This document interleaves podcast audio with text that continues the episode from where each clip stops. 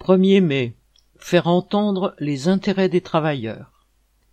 Lutte ouvrière appelle à participer aux manifestations qui, comme chaque année, sont organisées le 1er mai, journée internationale de lutte des travailleurs.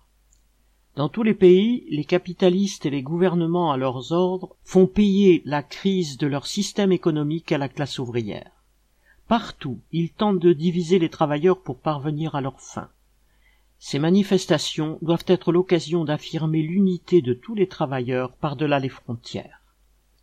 Le capitalisme engendre l'inflation, le chômage et la guerre.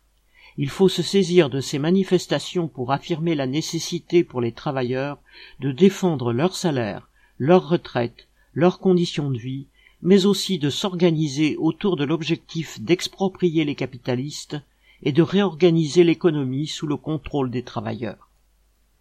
Pour le mouvement ouvrier, qui décida à la fin du XIXe siècle de faire du 1er mai une journée de lutte internationale des travailleurs, elle devait être une démonstration de force de la seule classe capable de renverser ce système capitaliste et d'offrir ainsi à l'humanité un autre avenir, un avenir débarrassé de l'exploitation.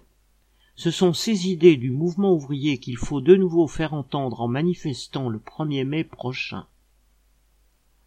À Paris, le rendez-vous est à 14 heures, place de la République.